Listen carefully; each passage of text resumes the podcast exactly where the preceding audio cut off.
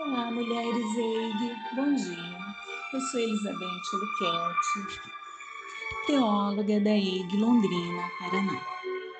O texto bíblico da minha escolha foi Lucas, capítulo 2, versículo 34 e 35.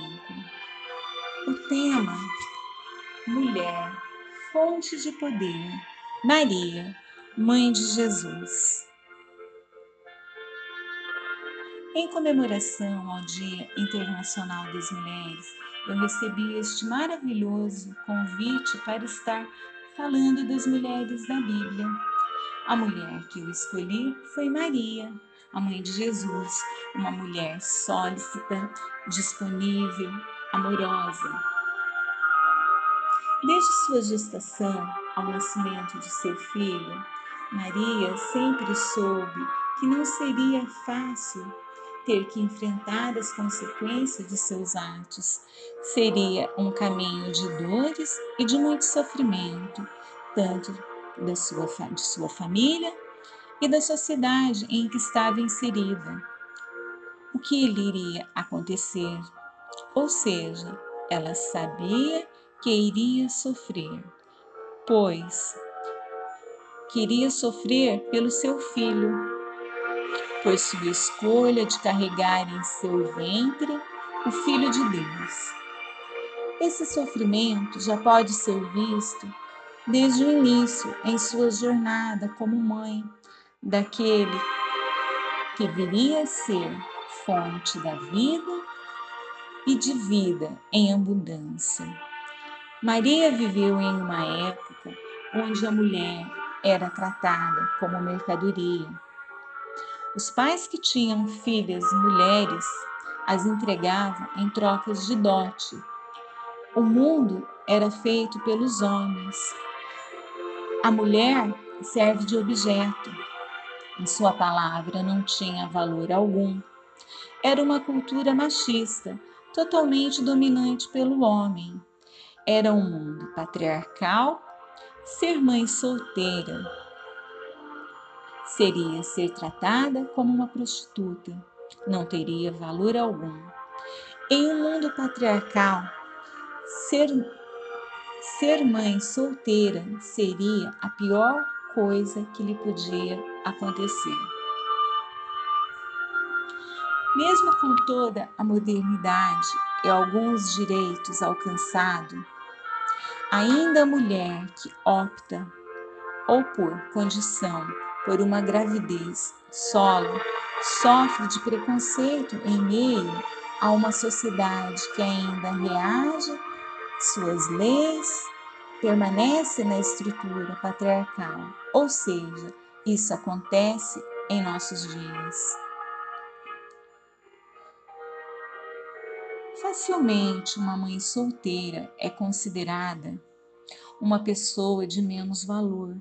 Rapidamente a sociedade já desconfia da sua capacidade de ser responsável, ou seja, uma mulher solteira e grávida, tanto hoje quando nos dias de Maria ainda sofre as consequências de uma visão do mundo machista.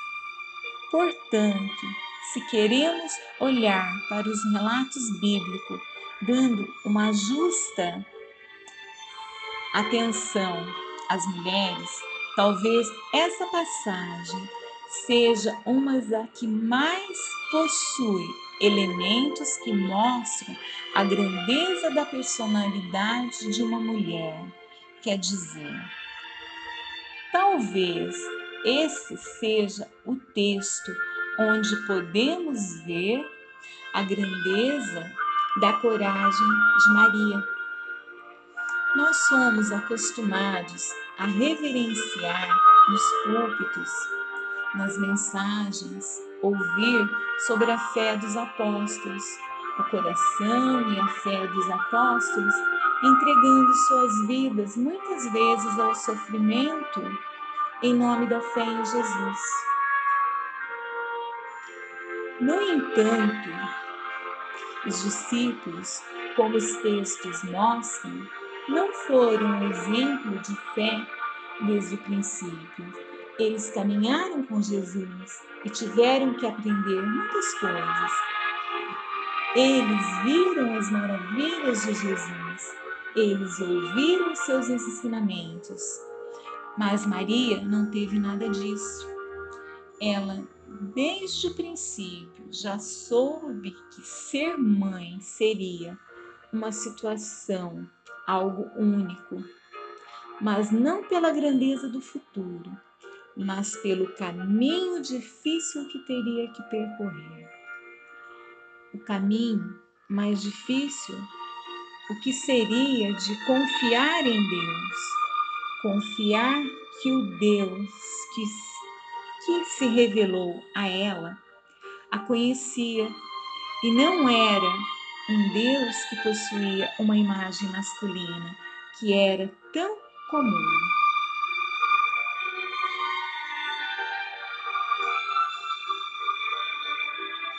Era um Deus que sabia de como ela era uma jovem que possuía a coragem necessária para enfrentar o desafio, que, como sabemos, teve um desfecho ter que ver seu filho sendo morto de maneira mais cruel de sua época.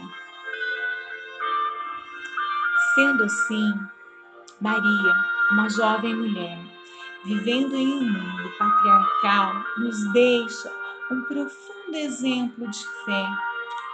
A fé que confia em Deus, mas ela também é exemplo para aquelas que não têm fé, pois a sua coragem supera muito a coragem dos guerreiros, pois ela enfrentou um mundo extremamente violento em relação às mulheres, mas não fez uso da violência, mas sim usou aquilo que ela poderia oferecer, a saber, a vida em lugar de morte. O colo de mãe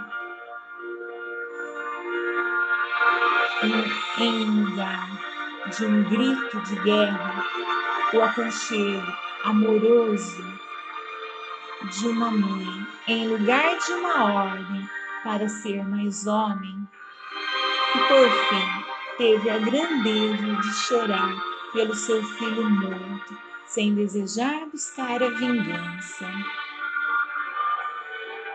Acredito eu que quando Deus criou a mulher, esse manifesto da divina Ruá, ele a fez preparada para enfrentar a dor física e emocional, ter uma estrutura espiritual forte para o enfrentamento de situações difíceis, com grande capacidade de realizar várias coisas ao mesmo tempo.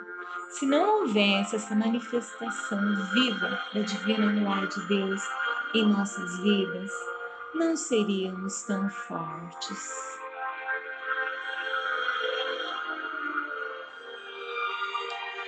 Agora eu vou orar por nossas vidas. Eu oro para que a divina Ruá, útero fecundo de toda a criação, se manifeste em nossas vidas, dando, dando força, sabedoria. Clamamos por coragem para que enfrentamos os desafios que se apresentam em nosso dia a dia.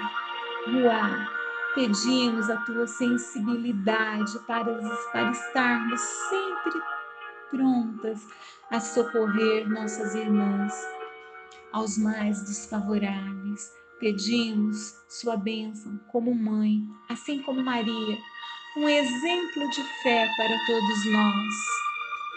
Que os dons e talentos que tu mesma dispensaste sobre cada uma de nós, no labor do ministério, nos relacionamentos, sejam instrumento, testemunho de seu amor pela humanidade, que sejamos fonte de vida e que esta vida seja refletida ao nosso redor, onde cada uma de nós estivermos. Oramos em nome de Jesus. Amém.